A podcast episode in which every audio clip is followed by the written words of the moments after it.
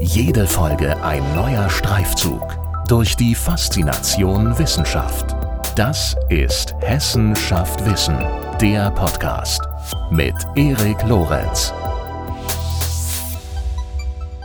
Der technische Fortschritt und die Digitalisierung von Kommunikation, Abläufen und Prozessen macht auch vor der Medizin nicht halt. Professor Dr. Volker Groß, mein Gesprächspartner in dieser Episode, leitet an der Technischen Hochschule Mittelhessen den Studiengang Digitale Medizin. Er ist Professor für biomedizinische Technik am Fachbereich Gesundheit und darüber hinaus Mitglied des Promotionszentrums für Ingenieurwissenschaften. Wir diskutieren in unserem Gespräch anhand konkreter Beispiele, welche Chancen die Digitalisierung im Gesundheitswesen bietet, aber auch welche Risiken es zu vermeiden gilt. Viel Spaß bei unserem Gespräch. Guten Tag, Herr Professor Dr. Groß. Vielen Dank dafür, dass Sie sich die Zeit nehmen für dieses Gespräch und herzlich willkommen bei Hessenschaft Wissen. Guten Tag. Ich würde gern mit einer ähm, etwas potenziell etwas weitreichenden Frage einsteigen, nämlich warum beschäftigen Sie sich gern mit der Digitalisierung der Medizin? Also mhm. warum beschäftigen Sie sich damit? Sprich, worin liegt vielleicht die Relevanz? Und äh, falls das der Fall ist, ich äh, suggestiere das jetzt einfach mal, warum tun Sie das auch gern? Was macht Ihnen daran Freude? Was, was interessiert Sie ganz besonders daran? Ja, in der Tat äh, tue ich das äh, eigentlich besonders gern und der Hauptgrund dafür liegt darin, dass es eigentlich meine Hauptinteressensfelder in idealer Weise vereint. Nämlich das eine Interessensfeld ist die Medizin und da besonders die Medizin im Sinne wie funktioniert der Körper? Also die Physiologie, die Pathophysiologie ist das, wofür ich mich eigentlich schon immer interessiert habe. Und das andere Themenfeld ist die moderne Technik. Also ich kann mich wirklich sehr begeistern für neue Erfindungen, für neue Dinge, die in der Technik da sind. Und dort, wo beide Sachen zusammentreffen, wo man also moderne Technik für die Medizin nutzbar machen kann. Das ist das, was ich ganz besonders spannend und interessant finde. Können Sie sich noch erinnern, äh, welches dieser beiden Interessensgebiete, wenn man es so klar abtrennen möchte, Medizin und technisches Interesse, bei Ihnen zuerst da war und woraus sie sozusagen entstanden sind jeweils? Nee, das kann ich gar nicht so genau. Also es hat wirklich schon auch in der Kindheit angefangen, dass ich mich, also vielleicht war es auch, auch da kommen die Dinge zusammen, wenn man es im naturwissenschaftlichen äh, Sinn sieht. Mhm. Ne? Also ich bin auch ein großer Verfechter, diese äh, einzelnen Fächer gar nicht zu trennen. Wir machen beispielsweise den, äh, also auch für die Studenten einen Navi-Unterricht, also der die Naturwissenschaften zusammenführt. Und äh, ja, wenn man so will, dieses Hinterfragen ne, im klassischen Sinne, was die Welt ist, im, im Innersten zusammenhält, das ist so äh, natürlich auch eine Triebkraft bei mir gewesen, einfach Dinge hinterfragen, rauskriegen wollen, wie es funktioniert. Und ein Stück weit auch die Faszination, was ähm, Leben so mit sich bringt und was die Natur erschaffen hat. Also wenn wir da in uns hineingucken, äh, die Lösungen, die die Natur entwickelt hat, wie wir mit äh, Gefahren umgehen, mit an, also das finde ich immer wieder spannend und faszinierend. Übrigens auch ganz besonders das Themenfeld, was auch da die Lösungen, die die Natur vorgefertigt hat, dann zu überführen in die Technik. Also man nennt das Bionik, Bionik in der Medizin, finde ich ein mhm. super spannendes Thema, was wir auch im Masterstudiengang äh, jetzt machen mit den Studenten. Und auch da manchmal lohnt es eben einfach genau hinzuschauen und da potenzielle Lösungen sich einfach abzugucken. Können Sie vielleicht zum Thema Bionik mal ein äh, Beispiel nennen aus Ihrer eigenen Arbeit, ein Beispiel, mit dem Sie sich da auseinandergesetzt haben? Aus der eigenen Arbeit fällt mir jetzt gerade so spontan nichts ein, aber beispielsweise gibt's äh, äh, gibt's Muscheln, die einen besonderen Klebstoff haben. Wenn man diesen Klebstoff benutzen könnte für die Chirurgie, dann wären damit ganz neue Möglichkeiten. Also zum einen ist das natürlich absolut biokompatibel, es klebt fantastisch und Sie müssen keine Nähte entfernen. Und da gibt es so ganz viele Dinge, die man einfach übernehmen könnte, wenn man genauer hinguckt. Und ich glaube, so der, der Klassiker, äh, das ist der Lotusblüteneffekt, den jetzt vielleicht jeder schon mal gehört hat, ne, dass also offensichtlich Pflanzen in der Nanostruktur Dinge entwickelt haben, äh, dass der Schmutz da gar nicht mehr drauf hält auf diesen. Und das kann man natürlich auch für die Medizin anwenden zum Thema Hygiene, Einsatz von solchen Materialien, auch was haben solche Materialien für Eigenschaften in der Abwehr von Keimen, äh, ganz aktuelles Thema. Und da gibt's ganz, ganz viele Sachen. Und ja, vielleicht muss man das sogar ein bisschen, mein Interessensgebiet etwas erweitern, nicht nur Medizin, sondern insgesamt äh, ja diese Schnittstelle zwischen der belebten, lebenden Natur und dem, was an technischen Lösungen möglich ist. Ich könnte mir vorstellen, dass das, als es dann um die Abwägung ging, was sie studieren würden, äh, doch dazu geführt hat, dass es vielleicht gar nicht so leicht war, sich dazu entscheiden. Oder? Nee, das stimmt. Das war gar nicht so einfach und ich war da auch äh, durchaus ein bisschen unentschlossen. Äh, das, was ich meinen Studenten heute erzähle, was sie eigentlich nicht sein sollten, habe ich genau, wenn man so will, falsch gemacht. Äh, ich habe mir da vergleichsweise spät erst Gedanken gemacht, was, welches Studium eigentlich so richtig zu mir passt und habe letztendlich entschieden, äh, worin bist du gut, wo hast du gute Noten. Und das waren die Naturwissenschaften. Und ich habe dann, was man eigentlich nicht machen sollte, mehr oder weniger aus Verlegenheit angefangen, Physik zu studieren. Na, das ist eine denkbar ungünstige Voraussetzung. Mhm. Und dann kam aber dazu, also das Physikstudium hat mir im Nachhinein nicht geschadet, aber es hat letztendlich eigentlich nicht zu mir gepasst. Ne? Und insofern war ich dann mit dem Studium auch noch nicht fertig und habe dann im Studium gemerkt, du musst deinen Interessen und Neigungen ein bisschen nachgehen und habe dann schon im Studium versucht, eben viele Dinge mitzunehmen, die links und rechts am Wegesrand liegen und habe dann Aufbaustudium gemacht in medizinischer Physik und Technik und habe dann ganz bewusst im Bereich der Medizin promoviert und bin da eigentlich sehr glücklich geworden, weil ich dann gemerkt habe, ja, das passt. Das Gesundheitswesen und äh, Digitalisierung, äh, das sind natürlich äh, zwei Themen, die sich äh, gegenseitig sehr, sehr stark beeinflussen. Es ist auch nichts Neues, wenn ich sage, die Digitalisierung beeinflusst ja sowieso äh, so mhm. ziemlich äh, alle Lebensbereiche, die uns umgeben und ist eines der prägenden Themen unserer Zeit. Wenn ich ans Gesundheitswesen konkret denke, dann denke ich persönlich zum Beispiel an digitale Patientenakten, aber auch an vergilbte Karteikarten und mhm. Faxgeräte bei meinem Arzt auf der anderen Seite.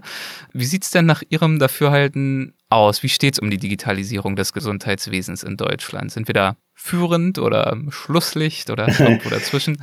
Ja, die Wahrheit liegt wahrscheinlich dazwischen und Sie haben es ja eigentlich schon ganz gut geschildert mit Ihren Bildern. Das ist, glaube ich, auch das, was, was jeder erlebt. Wir haben eine sich immer weiter entwickelnde Technik, die mittlerweile sehr viele Möglichkeiten bietet und wir haben in realer Anwendung manchmal doch Dinge, die ja etwas rückschrittlich äh, daherkommen, äh, wie Daten, Labordaten über das Faxgerät wegzuschicken. Ne? Mhm. Was man aber, glaube ich, verstehen muss, und das fällt manchen Leuten schwer, dass die Medizin eben ein besonderer Bereich ist. Wir haben dort einen Bereich, wo derjenige, der Medizin ausübt, also in erster Linie sind das ja die Ärzte, natürlich in der Verantwortung stehen, das Richtige zu tun. Und äh, in dieser Verantwortung, das Richtige zu tun, greift man auf Erfahrungen zurück. Ich glaube, die Medizin ist ein Bereich, wo sehr viel von dem, was Menschen dort machen, abhängt, welche Erfahrungen sie gemacht haben. Und Erfahrung bedeutet auf bewährtes Zurückgreifen, auf das, wo ich ganz genau weiß, wenn ich das mache, erziele ich diese Wirkung. Und das ist natürlich ein Bereich, wo es sehr schwer ist, wenn Sie dort mit Neuerungen kommen, weil Sie immer, und äh, das ist, sagen wir mal, anders zur normalen Technik, wenn ich ein neues Auto entwickle oder ähnliches, dann sagt man, der Markt bereinigt das. Ne? Es, wenn es gut ist, wird es sich durchsetzen. In der Medizin geht das nicht. Sie müssen vorher nachweisen, dass es besser ist. Und das ist sozusagen ein Prozess, der natürlich vergleichsweise langwierig ist und was manche auch nicht verstehen. Warum dauert das so lange, bis die Impfstoffe kommen? Ne? Und solche Fragen. Ja. Das ist aber, das sind etablierte Prozesse im Gesundheitswesen, wir sind sehr froh, dass es die so gibt, weil wir eine sehr, sehr hohe Verantwortung tragen, alle diejenigen, die dort tätig sind. Und das muss man eben verstehen, dass äh, das jetzt nicht äh, sozusagen ein Hort ist, wo sie immer das Neueste und wo sie jeder, jedem, jedem Hype, manchmal sind es ja auch nur Hypes, ne? es ist ja nicht wirklich besser, sondern es ist irgendwie ein Hype, den wir da wieder gemeinsam durchmachen. Und das geht in der Medizin eben ganz bewusst nicht, weil sie dort eine sehr, sehr hohe Verantwortung tragen. Und trotzdem gibt es ja Bereiche im Gesundheitswesen, in der die Digitalisierung natürlich doch schon eine große bis entscheidende Richtig. Rolle mittlerweile spielt. Haben Sie da vielleicht einige Beispiele für, aus in welchen Bereichen das nach Ihrer Auffassung der Fall ist? Wo es eine ganz große Rolle spielt, wenn man jetzt auch mal rückblickend, wie sah es mhm. vielleicht noch vor zehn Jahren aus, dann ist das natürlich der Bereich der Bildgebung. Also ich glaube, dass wir in, also selbst äh, in dem Bereich der Medizin, wo es vergleichsweise langsam und manchmal eben auch ein bisschen rückschrittlich daherkommt, haben wir, glaube ich, aber keine Klinik, die Röntgenfilme belichtet, sondern es ist mittlerweile sind alle Bilder digital. Ne? Und das ja. ist, glaube ich, ein Prozess, wo, wo das auch nicht mehr umkehrbar ist. Also ich glaube, grundsätzlich sind diese Prozesse auch nicht mehr umkehrbar. Aber wir haben halt einen, einen Bereich, wo es manchmal etwas langsamer geht und wo ich mir persönlich natürlich auch wünschen würde, dass es manchmal schneller geht. Ich glaube, da bin ich auch nicht alleine. Und das ist aber wichtig und das müssen wir, glaube ich, als Gesellschaft verstehen dass diese Prozesse immer davon geprägt sein müssen, eine Risiko-Nutzen-Abschätzung zu machen. Also gerade im Bereich der Digitalisierung. Ich habe großes Potenzial, aber natürlich ist wie alles im Leben auch dieses Potenzial mit einem Risiko verbunden. Und wir müssen das als Gesellschaft, aber auch jeder Einzelne für sich abwägen. Wie viel Risiko bin ich bereit einzugehen und wie groß ist der Nutzen, den ich potenziell daraus ziehen kann? Und der Nutzen, der sich ziehen lässt, der verteilt sich natürlich über oder auf ganz unterschiedliche Bereiche. Ein Beispiel haben Sie schon gegeben. Die drei großen Bereiche der Medizin sind ja die Prävention, die Diagnostik und dann auch die Therapie. Würden Sie da vielleicht mal drüber sprechen, über diese drei ja, Schwerpunkte, diese drei Bereiche und inwiefern die Digitalisierung da jeweils eine Rolle spielt und spielen kann? Ja, im Grunde genommen hat die Digitalisierung natürlich auf alle drei Bereiche immensen Einfluss. Äh, wenn ich mir aber jetzt mal einen Bereich raussuchen sollte, wo der Einfluss vielleicht am größten oder am revolutionärsten ist, dann ist das meiner Meinung nach die Prävention.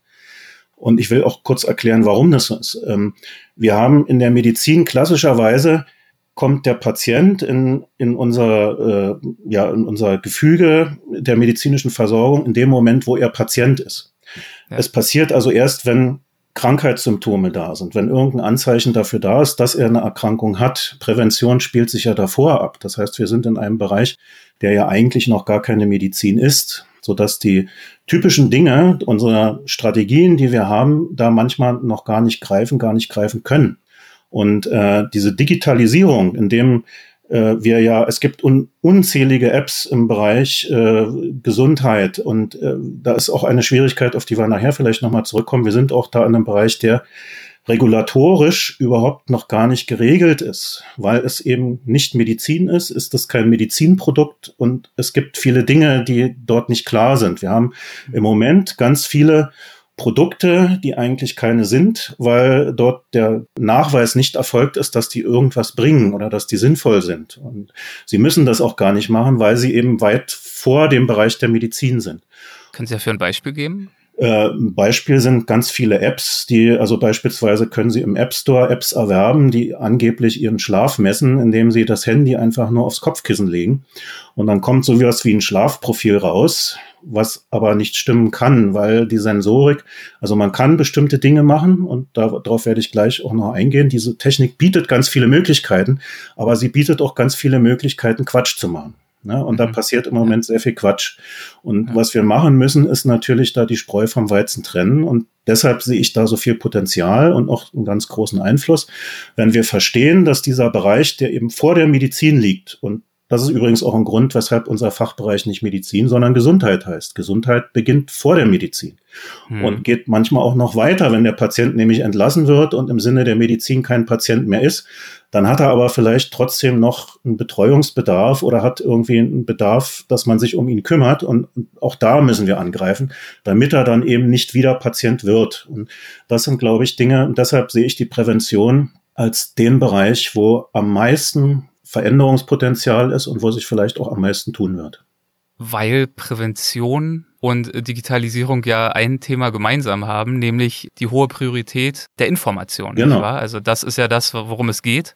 Und äh, das bietet natürlich äh, Richtig, das ein digitales Tool wie eine App, mit der man irgendwie, ich weiß nicht, es gibt ja auch äh, Apps für Patienten mit Diabetes Richtig, oder mit genau. Depressionen, wo man irgendwelche Gefühlsschwankungen Richtig. vermerken kann. Und wenn man die wahrscheinlich dann sektorübergreifend zusammenbringt, dann ergeben sich ganz neue Potenziale. Genau.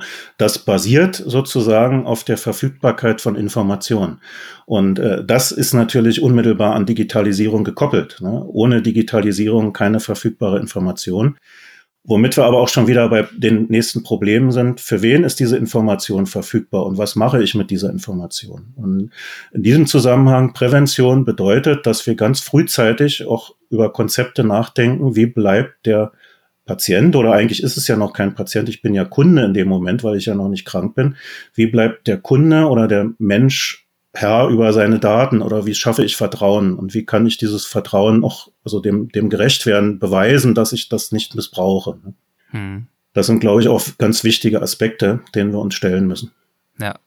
Ja, und dann in der Diagnose ist es wahrscheinlich ähnlich, dass bestimmte Informationen natürlich auch dazu geeignet sind, genau. äh, Symptome aufzuzeigen und Ansätze da, für Vermutungen zu liefern. Richtig, da kann ich vielleicht ja. zum Beispiel, also ich komme ja von meiner Historie aus dem Bereich der Schlafmedizin, ich habe da lange gearbeitet und das Besondere mhm. an der Schlafmedizin ist, dass sie dort polygraphisch messen, also viele Signale parallel über einen langen Zeitraum aufnehmen und daraus ihre Schlüsse ziehen.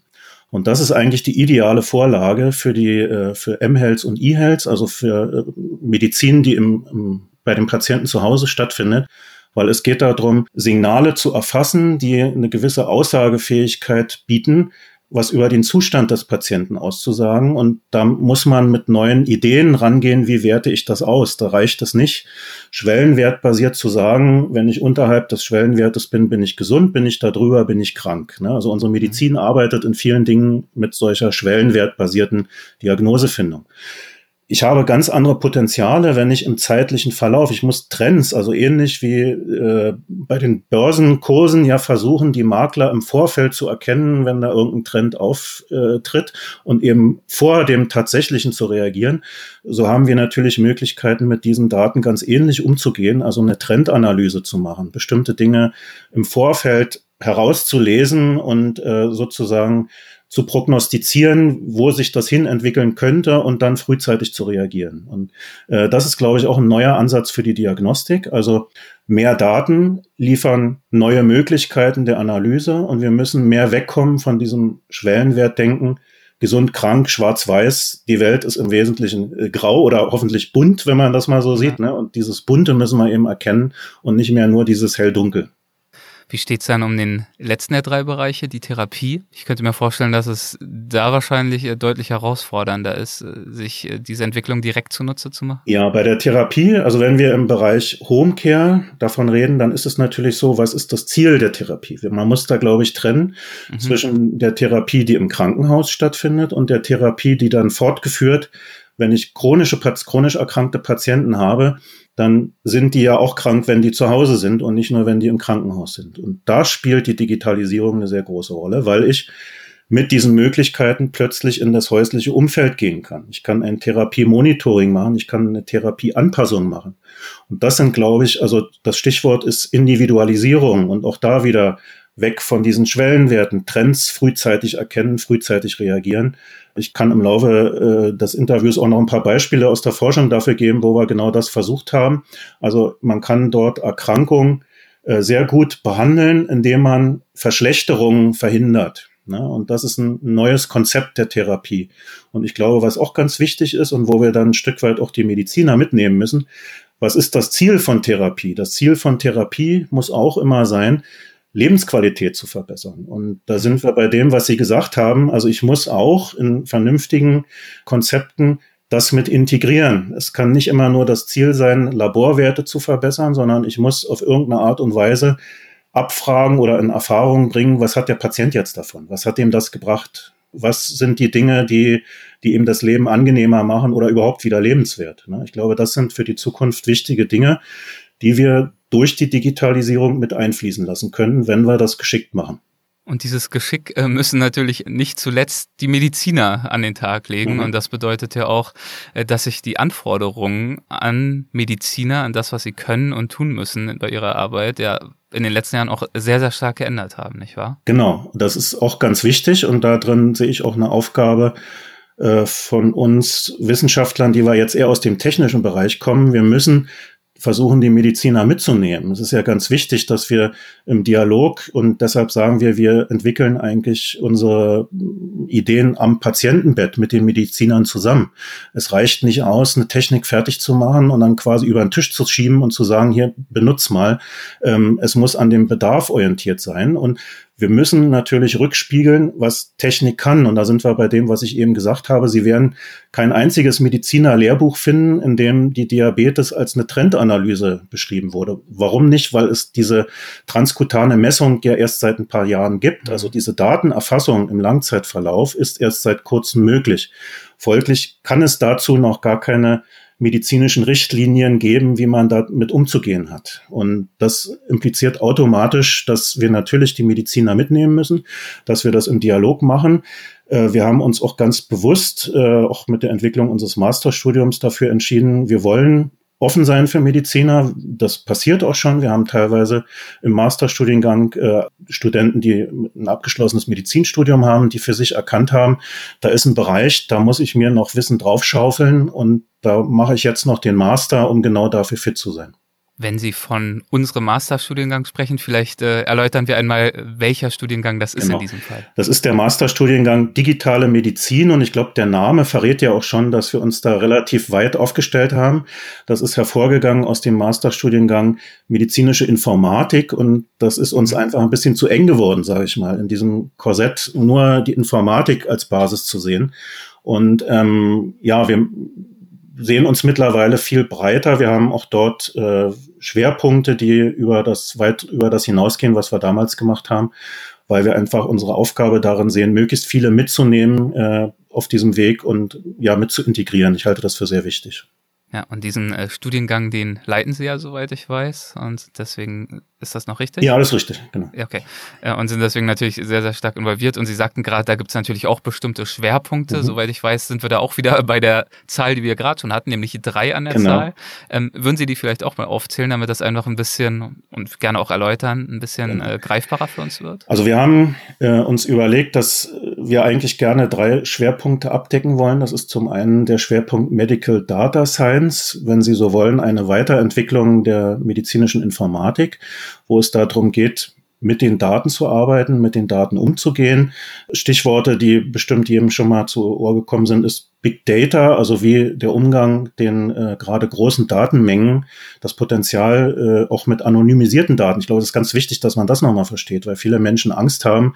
Big Data heißt nicht äh, Big Überwachung, sondern Big Data heißt viel Information und von viele verschiedene Informationen und bietet Möglichkeiten daraus zu lernen, auch mit dem Einsatz moderner Technik. Und ich glaube, da muss man auch den Leuten ein bisschen Angst nehmen. Computer sind nicht automatisch schlau, aber sie sind unendlich fleißig und schnell. Und das heißt, wenn ich große Datenmengen habe, kann ich damit sehr viel mehr machen und Dinge rausfinden, die per se da sind, wo ich aber als Mensch keine Chance habe, weil es so viel ist, das rauszukriegen. Und auch da, also Stichwort künstliche Intelligenz, äh, Systeme zu entwickeln, die sich selber weiterentwickeln. Der Begriff künstliche Intelligenz ist eigentlich, ich mag den gar nicht so gerne, weil äh, ich der Meinung bin, künstliche Intelligenz erfordert immer ganz viele reale Existenz, äh, Intelligenz, damit man überhaupt erstmal damit beginnen kann. Und künstliche Intelligenz gerade im medizinischen Bereich darf nicht bedeuten Abgabe der, der Hoheit sozusagen und Abgabe der, mhm. der Kontrolle. Ne, wir dürfen ja. diese Kontrolle nicht abgeben. Das hat auch wieder mit Vertrauen zu tun und es hat damit zu tun, künstliche Intelligenz in der Medizin muss immer nachvollziehbar bleiben und darf nicht losgelöst Dinge machen, die kein Mensch mehr versteht. Ja. Und das sind so Themenfelder in diesem Bereich Medical Data Science, also moderne Analyse von Datenmengen, auch großen Datenmengen. Dann haben wir den, den zweiten Schwerpunkt, der sich eben in Richtung Medizin wendet, angewandte medizinische Wissenschaften, wo wir ganz bewusst auf die Mediziner zugehen, wo es darum geht, neue Technologien zu erarbeiten, neue Möglichkeiten. Äh, das Stichwort Diabetes, äh, was dieser, was ich kurz angedeutet habe, eben diese Möglichkeiten dieses neuen Sensors zu nutzen und überhaupt erstmal der Medizin nahe zu bringen. Also da spielt es eine große Rolle, wirklich auch die Pathophysiologie zu verstehen, zu, zu gucken, was bedeutet das? Also um das mal an einem Beispiel konkret zu machen. Wir reagieren alle sehr unterschiedlich auf die Nahrung, die wir uns zuführen. Ich glaube, das kann jeder nachvollziehen, weil jeder isst von uns und jeder merkt auch, es ist ein Unterschied, ob ich das esse oder ob das mein Bruder ist oder wer das ist. Ne? Also wir verstoffwechseln unterschiedlich.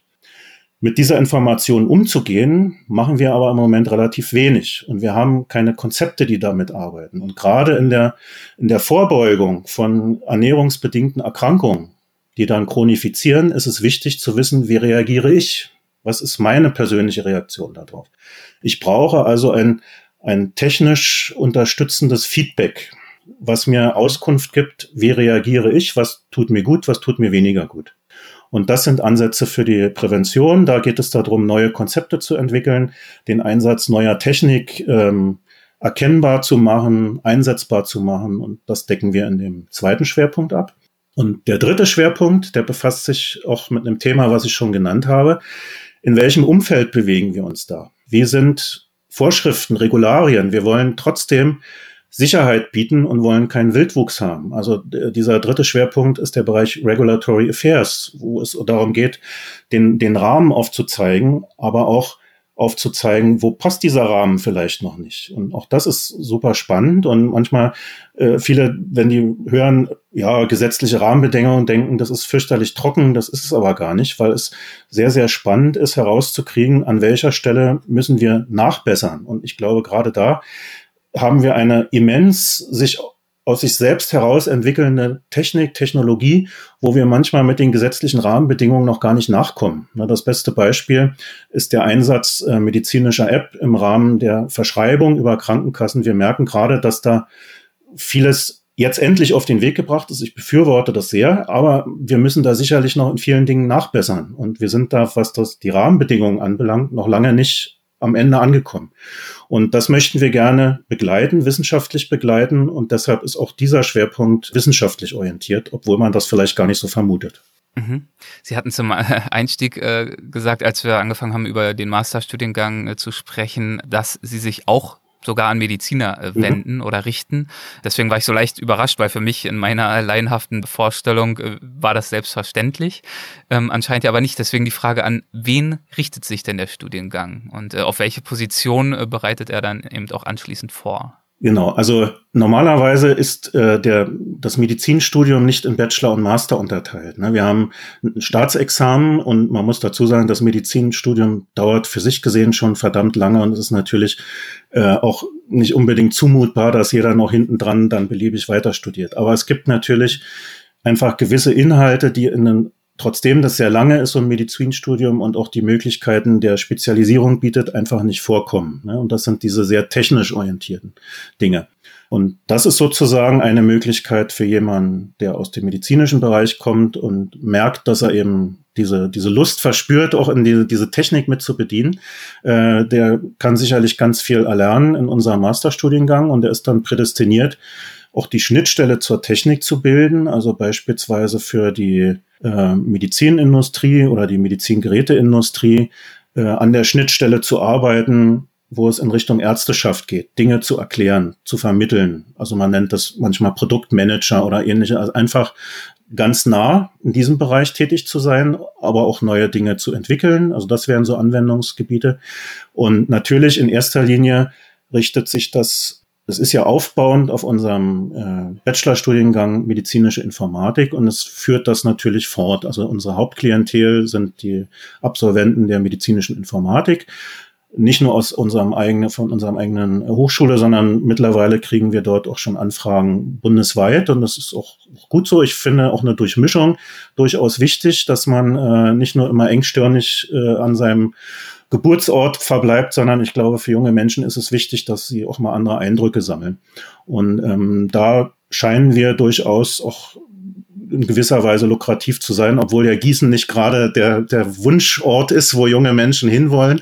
Aber ich glaube, auch da hat sich mittlerweile viel getan. Gießen ist attraktiver geworden und äh, das scheint zu fruchten. Also das, die, die Medizininformatiker, die technisch Interessierten, aber auch Medizintechniker das sind natürlich Leute, an die wir uns hauptsächlich wenden und für die unser Masterstudiengang gemacht ist. Aber darüber hinaus sind es Mediziner, Humanbiologen, ähm, wir hatten auch schon Pharmazeuten, die dann eher diesen regulatorischen Bereich, obwohl man dazu sagen muss, auch da gibt es bestimmte Dinge, was wir nicht abdecken können, weil es einfach zu viel ist, wirklich der pharmazeutische Bereich. Also Regulatory mhm. Affairs bezieht sich auf Geräte und nicht auf Medikamente, weil das nochmal eine Welt für sich ist, die wir nicht abdecken können.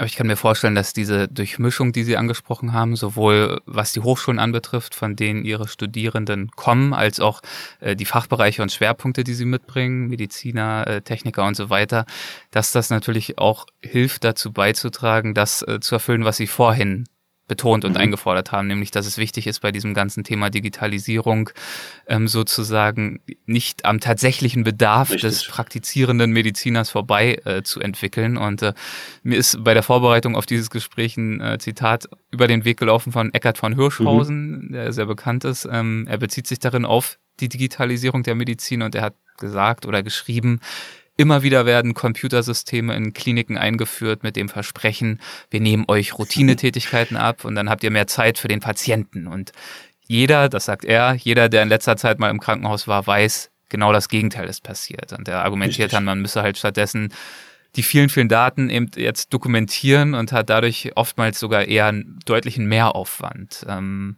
Folgen Sie ja, ich würde dem Vorwurf oder dieser Analyse? Herrn Hirschhausen ausdrücklich zustimmen, ja. weil, und das ist, glaube ich, wichtig, äh, und das ist auch eine Zeit, die ich nicht missen will. Ich habe ja vorhin erzählt, dass ich lange in der Klinik im Schlaflabor gearbeitet habe. Und das ist, glaube ich, ein Blickwinkel, der sehr hilfreich ist, wenn man äh, Dinge entwickelt. Äh, ja, es ist so. Und es ist tatsächlich so, dass vieles, was wir als neu und modern äh, bezeichnen, was im Endeffekt der Gesellschaft nützt, demjenigen, der es machen muss, keine Erleichterung bietet. Ne? Und das ist das Problem. Das, und damit müssen wir aber umgehen lernen. Das heißt, wenn wir, und es wird sich auch nicht immer vermeiden lassen, dass eine Dokumentation wichtig ist und Zeit braucht, uns aber im Gesamtsystem nutzt, muss bedeuten, dass wir zusätzliche Kapazitäten für diese Dokumentation schaffen und nicht, dass wir es eine zusätzliche Leistung, die der Arzt leisten muss. Ne? Und ich glaube, das ist ein Problem. Ich stehe wirklich, wie gesagt, in, in engen Kontakt mit vielen Ärzten, aber auch mit Pflegern, Pflegerinnen,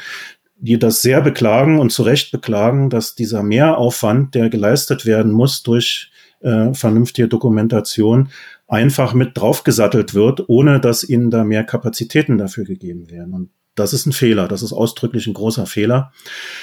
Der ist aber nicht ein Fehler der Sache selber, weil dieser Benefit, es zu digitalisieren, der kommt an einer anderen Stelle, nicht an der Stelle desjenigen, der es durchführen muss.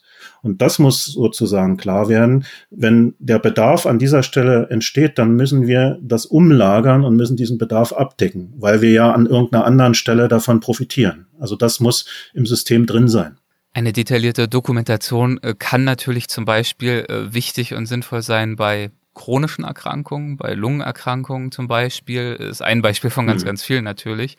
Und ähm, in genau diesen Fällen ist es sicherlich äh, hilfreich und wichtig, in der Tat dort auf digitale äh, Tools zurückzugreifen, um genauer zu beobachten, frühzeitiger zu erkennen, ich habe gelesen, dass Sie selbst an einem Projekt beteiligt Richtig. waren aus dem Jahr 2017, glaube ich, als es genau um eine solche Dokumentation ging und äh, um den Versuch natürlich, die Praktik der Dokumentation ein Stück weit voranzubringen. Mhm. Was haben Sie und Ihr Team sich äh, dazu einfallen lassen? Ja, bevor ich auf die konkrete Frage vielleicht nochmal ein, ein ja. Gedanke zur Dokumentation allgemein, damit man mich auch nicht missversteht. Also was wir mhm. natürlich auch machen müssen, sehr genau überlegen, welche Dokumentation ist sinnvoll und welche Dokumentation ist vielleicht auch überflüssig. Ne? Auch da wirklich eine detaillierte Risiko- oder nicht nur Risiko, sondern auch Belastungsnutzen äh, Ansicht. Also was, was hilft uns tatsächlich, wo haben wir einen Benefit und was ist zusätzliche Arbeit, ohne dass wir einen Benefit davon haben. Das glaube ich ganz wichtig und das muss man ausdrücklich nochmal voranstellen. Und jetzt ganz konkret zu den äh, Lösungen, die wir uns da ausgedacht haben. Da ging es darum, äh, wenn die, also diese chronische Erkrankung, äh, die wir da im Näheren betrachtet haben, ist die COPD. Die ist es eine Abkürzung, die steht für das englische Wort Chronic Obstructive Pulmonary Disease und ist sozusagen vielen Rauchern bekannt, weil das sehr viele Raucher betrifft und was viele Menschen vielleicht nicht wissen.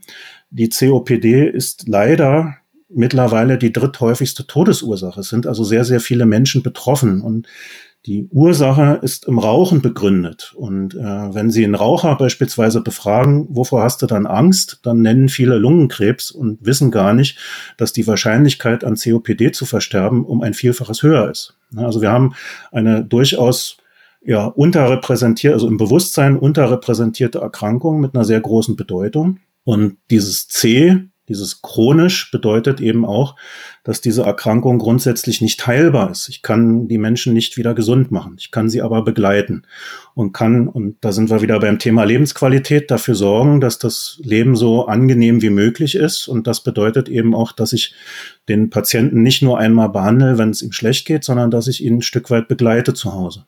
Das war die Grundidee.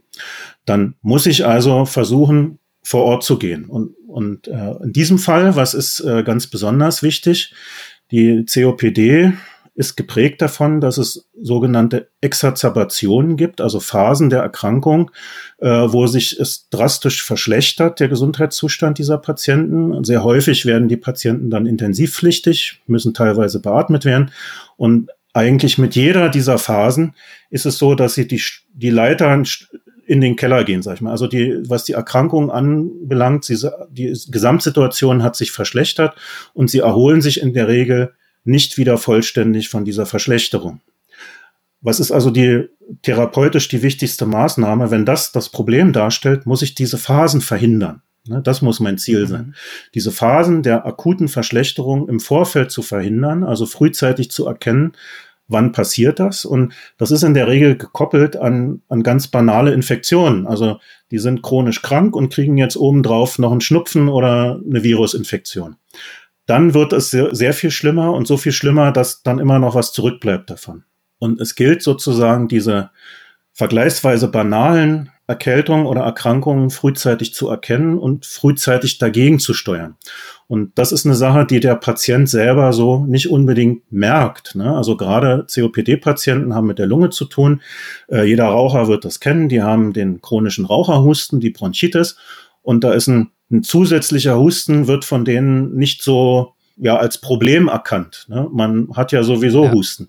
Aber genau da steckt sozusagen die wichtige Information, die diese zusätzliche Erkältung beginnt mit einem Husten und zwar mit einem Husten, was mehr ist als normalerweise üblich. Und wenn ich das registrieren kann, dann kann ich frühzeitig eingreifen. Und das waren so die Grundgedanken. Also es ging tatsächlich. Und wie hat die App dabei geholfen? Ging dabei tatsächlich um dieses Aufzeichnen der Hustenereignisse als eine Komponente. Also das Erfassen durch ja, Technik, die vor Ort ist. Ich kann also Geräusche aufzeichnen, kann Geräusche detektieren und wir sind mittlerweile sogar in der Lage, das Husten selber zu differenzieren. Also jeder, der schon mal eine Erkältung hatte, weiß, Husten ist nicht gleich Husten. Es gibt den, den trockenen Reizhusten und es gibt den eher produktiven Husten, wo ich Sekret aus der Lunge herausholen muss, weil ich sonst mehr oder weniger daran ersticke. Ne? Also das ist quasi ein reflexartiger Husten wo ich dieses Sekret mit rausbefördere. Wir nennen das den produktiven Husten. Und äh, man kann das tatsächlich unterscheiden. Und in dieser Information habe ich jetzt eher einen Reizhusten, der auf einer Reizung der Atemwege beruht, oder ist das tatsächlich ein Husten, der Sekret nach oben bringen muss, weil meine Lunge gar nicht mehr dazu in der Lage ist. Man muss dazu wissen, bei den COPD-Patienten hat eine chronische Veränderung des Lungengewebes stattgefunden. In den Atemwegen gibt es Becherzellen, die Sekret produzieren und es gibt Flimmerepithel, was dafür sorgt, dass mit Hilfe des Sekretes Schadstoffe, Schmutz, Staub, der über die Lunge aufgenommen wird, aus der Lunge raustransportiert wird. Und dieses Flimmerepithel, was also wie so kleine Härchen immer dafür sorgt, dass das nach oben transportiert wird, das wird durch den Konsum von Zigaretten an dieser Fähigkeit gehindert. Das Nikotin lähmt diese Bewegung dieser Zellen und über lange Zeit führt es sogar dazu, dass diese Zellen absterben, dass die ersetzt werden durch Becherzellen und dass ich mir dann gar nichts mehr weiter übrig bleibt, als durch einen Hustenstoß das Sekret herauszubefördern. Und damit ist eigentlich jeder produktive Huster ein Zeichen dafür, dass diese normale Reinigungsfunktion schon nicht mehr da ist. Und das war die, die eine Schiene, also diese Hustenereignisse finden und finden, wann die zunehmen, also im Sinne der Trendanalyse, schauen, wann zeichnet sich dort eine Veränderung ab und dann frühzeitig reagieren. Und die zweite Schiene, die zweite Komponente war, wenn es Entzündungsreaktionen in der Lunge selber gibt, dann verändert sich die Lunge. Diese Entzündungsprozesse führen dazu, dass bestimmte Dinge ausgesondert werden, dass sich das Milieu in der Lunge verändert, dass sich der pH-Wert in der Lunge verändert. Und mit jedem Atemzug, den wir auspusten, bringen wir quasi ein Stück weit dieses Milieus mit nach außen. Und da gibt es Methoden, dieses aufzufangen. Und äh, also man nennt das Atemkondensat. Sie pusten quasi gegen einen besonders kalten Gegenstand gegen und dann bilden sich Kondenstropfen und diese Kondenstropfen wiederum kann man testen. Und das war die zweite Komponente. Wir haben in diesem Atemkondensat danach gesucht, gibt es pH-Wertveränderungen und sind diese pH-Wertveränderungen ein Anzeichen für eine Entzündung. Und das haben wir versucht mit einer möglichst einfachen Technik, die es erlaubt, diese Untersuchung zu Hause zu machen. Also diese Methode ist etabliert, die macht man im Labor, die ist vergleichsweise aufwendig und wir wollten das gerne zu den Patienten nach Hause bringen, dass er es vor Ort frühzeitig durchführen kann, damit wir eben diese, diese Entzündung frühzeitig erkennen können. Das war die Idee. Mhm. Vielen Dank für die Erläuterung, ja. Es gibt ja noch äh, so einige weitere Begriffe, die ein aller Munde sind, ähm, die ständig erwähnt werden, wie zum Beispiel die Robotik oder mhm. der 3D-Druck oder auch Virtual Reality, all diese Themen. Haben Sie in diese Bereiche einen Einblick und wie sie sich auf das Gesundheitswesen ja. auswirken können? Ja, das sind äh, sehr, sehr spannende Bereiche, die auch äh, großes Potenzial haben und natürlich auch, äh, die jetzt aber Felder sind, die ich persönlich nicht so intensiv bearbeite, ja. die aber Kollegen von mir bearbeiten. Also ganz ausdrücklich möchte ich da den äh, Kollegen Professor Sorabi und den Professor Schneider und auch den Professor Friedel aus dem Studiengang, aus dem Fachbereich nennen, die dort forschend tätig sind und um so ein paar Beispiele, wo ist das große Potenzial, gerade wenn es um die Bildverarbeitung geht, also das Individualisieren von Prothesen beispielsweise. Ich glaube, das ist sehr einleuchtend. Das versteht jeder, wenn ich in der Lage bin, individuelle Prothesen oder Hilfsmittel in der Chirurgie äh, individuelle Schienen, Schienen zu drucken. Diese Schienen, wenn ich sehr komplizierte äh, Brüche habe, dann kann ich im Vorfeld durch eine Visualisierung mir überlegen, wie kann ich, wie ist diese Operation überhaupt durchzuführen? Also immer da, wo es kritisch wird, bietet die Visualisierung oder auch die Augmented Reality, also das Kombinieren zwischen Visualisierung und Realität, die Möglichkeit, das im Vorfeld durchzuspielen, zu simulieren bietet damit natürlich auch immense Möglichkeiten im Rahmen der Ausbildung. Übrigens was, was wir mit unseren Studenten in, in allen Fach, äh, äh einzelnen Fachgebieten in unserem äh, Fachbereich machen, dass wir die Anatomie erlebbar machen. Ne? Ich meine, die, die, ja, die Neuroforschung hat uns ja gezeigt, wie wir lernen und was wichtig ist, wenn wir lernen. Und beim Lernen ist es ganz wichtig, dass mit das in unser Langzeitgedächtnis überführt wird, dass wir eine gewisse emotionale Bindung zu der Thematik haben. Diese emotionale Bindung kann sozusagen ein freudiges Ereignis oder einfach, dass uns das fasziniert, dass das spannend ist.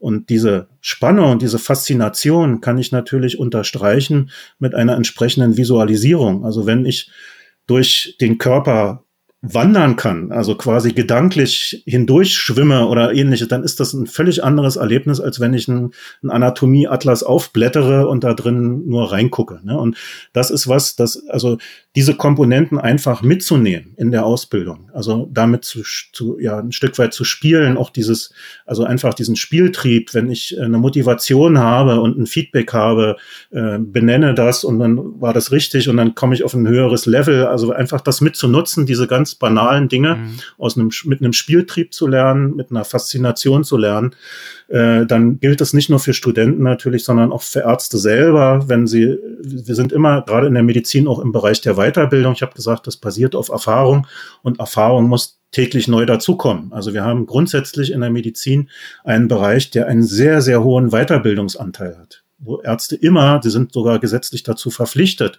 immer wieder sich, die haben nie ausgelernt. Und da bietet die moderne Technik immense Möglichkeiten, äh, dort eingesetzt zu werden und bietet auch die Möglichkeit, dass das auch gleichzeitig Spaß machen kann. Und das glaube ich, ein ganz wichtiger Faktor. Und bei der Technik sind wir natürlich sowieso nach wie vor auch bei Ihrem Thema, mhm. der Medizintechnik.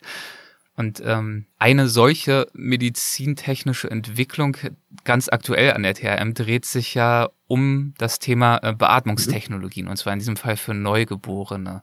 Würden Sie uns von diesem Projekt einmal erzählen? Ja, sehr gerne. Und äh, zwar ist das ein Projekt, wo wir auf eine äh, ja, einer Entwicklung einer Beatmungstechnologie zurückgreifen, die in gewisser Weise schon etabliert ist, aber gar nicht so bekannt ist, und zwar die Jetventilation.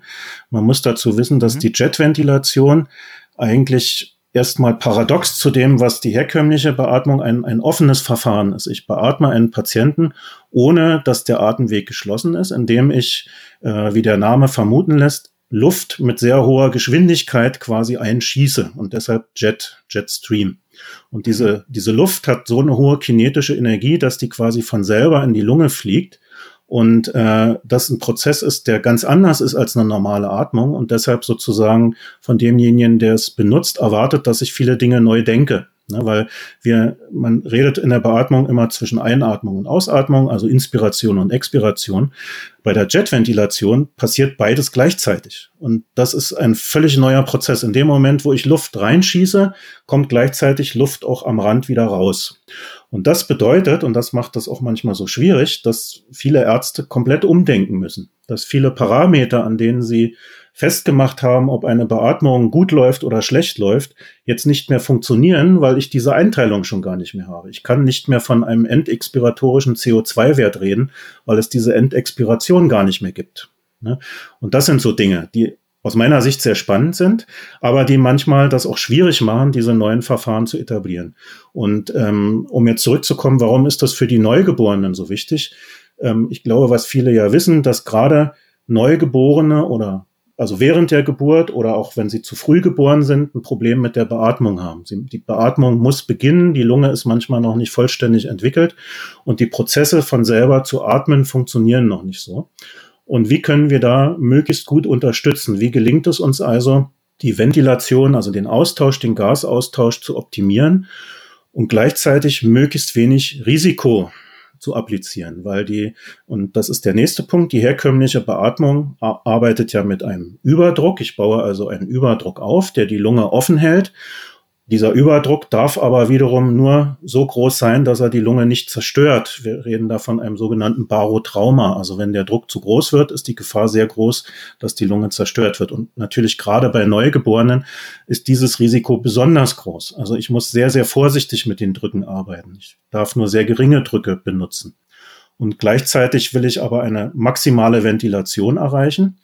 Und da erhoffen wir uns von dieser neuen Technologie eben eine, eine bessere Ventilation, eine bessere Belüftung. Und zum anderen hat diese Beatmungsart noch den Vorteil, dass dadurch, dass die Luft gleichzeitig außen an der Außenwand wieder zurückströmt und ich sehr kurze Hübe habe, quasi so eine Art Pulsation entsteht. Und diese Pulsation dazu führt, dass ich äh, Dinge, die in den Atemwegen sind, damit automatisch mit nach draußen transportiere. Also so diese Clearance-Funktion, von der ich ja vorhin auch schon gesprochen habe, wird auch da durch die Beatmung mit übernommen. Und äh, gerade, also man bei den kleinen Kindern gibt es das sogenannte Mekonium-Aspirationssyndrom, wo dieser dieses Kindspech, also das, was die, die, aus, die erste Ausscheidung, in die Lunge gerät und damit eine vernünftige Atmung verhindert. Und mit Hilfe dieser Jetventilation könnte es uns gelingen, quasi zwei Dinge auf einmal zu machen. Eine gute Ventilation und diese schädlichen Dinge aus der Lunge mithelfen abzutransportieren. Und ich könnte mir vorstellen, äh, so eine Entwicklung ist ja durchaus komplex und braucht ja verschiedenste äh, Richtig. Kompetenzen, wahrscheinlich auch verschiedenste Partner. Wie ist denn so ein Projekt organisiert und vor allem, welche Aufgabenbereiche fallen innerhalb dieses Projekts speziell der THM zu? Ja, in diesem Fall ist es so, dass die Organisation über einen unserer Industriepartner läuft. Also auch da ist es, glaube ich, wichtig, dass man frühzeitig die Industrie mit dazu nimmt für solche Entwicklungen, mhm. gerade wenn es in dem Bereich am Ende wollen wir nicht nur ein schönes wissenschaftliches Projekt haben, sondern tatsächlich ein Gerät, was dann Mediziner auch benutzen können. Und dann ist es ganz wichtig, dass man frühzeitig die Partner mitnimmt, die das dann auch machen sollen. Und Sie haben es angedeutet, äh, wir müssen, also wir haben einen Bereich, wo, wo relativ wenig Wissen bisher herrscht, weil natürlich dieses Messen, also die, die Lunge des Kleinkindes ist völlig anders als die Lunge des Erwachsenen. Und wir haben relativ wenig Daten, was da tatsächlich in der Lunge passiert. Und das heißt, wir müssen diese Dinge, uns bleibt da gar nichts weiter übrig, als sie zu simulieren, auch teilweise am Tiermodell abzubilden. Und deshalb sind auch die Veterinärmediziner dort mit involviert und spielen eine ganz große Rolle in dem Projekt. Und natürlich wollen wir aber auch die Tierversuche so gering wie möglich halten. Also müssen wir da frühzeitig in eine Simulation gehen. Wir müssen uns überlegen, können wir neben den biologischen Modellen auch mit mechanischen Modellen arbeiten, können wir da Dinge entwickeln und können wir, und da sind wir wieder bei der Digitalisierung, Prozesse auch komplett simulieren und quasi nur auf dem Rechner darstellen. Und gelingt es uns, diese Dinge realistisch äh, zu simulieren, so dass wir daraus äh, ableiten können, welche Drücke muss ich am Gerät bei welcher Situation einstellen. Also tatsächlich ein Benefit für die kleinen Patienten dann damit gewinnen. Und äh, das ist im Wesentlichen auch der, der Arbeitsgebiet der THM, wenn es um die Simulation geht und um die Modellierung im Sinne der technischen Modelle. Wie sieht der Zeithorizont bei äh, so einem Projekt aus? Ja, solche Projekte sind in der Regel immer angelegt auf drei Jahre und äh, so ist es auch bei uns. Und das ist natürlich schon ein straffes Programm. Und äh, ganz ehrlich gesagt haben wir schon weit vor dem Projekt begonnen mit äh, gewissen Dingen, die äh, dort mit einfließen. Und ich glaube auch, das ist normal, dass äh, Wissenschaft eigentlich nicht im Dreijahresrhythmus nur stattfinden kann, sondern dass es Vorarbeiten braucht die auch schon stattgefunden haben und sicherlich auch noch Arbeiten, die dann weitergeführt werden. Und äh, ja, also drei Jahre ist, ist relativ straff. Ich wünsche Ihnen dabei viel Erfolg, dass Sie innerhalb Dankeschön. der drei Jahre trotzdem die Ergebnisse erzielen, die Sie sich erhoffen. Und äh, würde gern äh, zum Abschluss unseres Gesprächs äh, zu einer Rubrik kommen, die wir in jeder Folge haben. Und das sind die Halbsätze. Das würde bedeuten, mhm. mit Ihrem Einverständnis gebe ich Ihnen jeweils einen Halbsatz vor und wir schauen, was Ihnen dazu einfällt, ob Ihnen dazu was einfällt. Äh, muss auch nicht unbedingt ein Halbsatz sein Ihrerseits. Das können Sie so knapp okay. oder ausführlich machen, wie Sie möchten. Meinen Studierenden gebe ich häufig den Rat, offen zu sein, äh, nicht engstirnig äh, nur ihr Gebiet zu sehen, sondern äh, offen durch die Welt zu gehen und möglichst viel Input auch von der Seite mitzunehmen. Eine prägende Erfahrung in meiner Karriere war für mich Sicherlich die Zeit äh, in der Klinik, die Arbeit am Patienten. Äh, ich glaube, das ist ganz wichtig und auch das wäre eine Sache, die ich den Studenten gerne mitgeben. Also ich gebe den Studenten nicht nur eine Sache mit, sondern viele Sachen. Ja. Und eine Sache ist, sich immer in den Patienten versuchen zu hinein, also hineinzuversetzen, die Sicht des Patienten, äh, sich zumindestens vorzustellen und da, wo es geht, sie vielleicht auch mal zu erleben. Also sprich auch mal Sensoren sich selber anzukleben und mal auch zu spüren, wie ist das, wenn ich die selber mal eine Nacht lang trage als beruflichen Erfolg definiere ich für mich? Äh, das ist gar nicht so einfach. Ähm, ich habe da vielleicht eine sehr persönliche Definition. Beruflicher Erfolg hat mit Zufriedenheit zu tun. Wenn ich selber mit einem Arbeitsergebnis zufrieden bin, dann werte ich das für mich persönlich als Erfolg. Und das hat, kann manchmal auch im Kleinen sein. Ne? Und das sind mhm. auch die kleinen Dinge. Aber ich, das äh, halte ich für grundsätzlich für wichtig, dass man äh, ja also was ist das Lebensziel? Für mich ist das Lebensziel, zufrieden zu sein mit dem, was ich mache, mit dem, wie ich lebe und so, was mich umgibt. Und äh, ein schöneres Schlusswort könnte ich mir eigentlich kaum vorstellen. Deswegen würde ich vorschlagen, wir überlassen es auch dabei. Gerne. Und äh, bedanke mich herzlich für das Gespräch, Herr Professor Dr. Groß. Dankeschön. Ja, ich danke Ihnen für das interessante Gespräch. Vielen Dank. Danke. Tschüss. Tschüss. Hessen schafft Wissen. Der Podcast.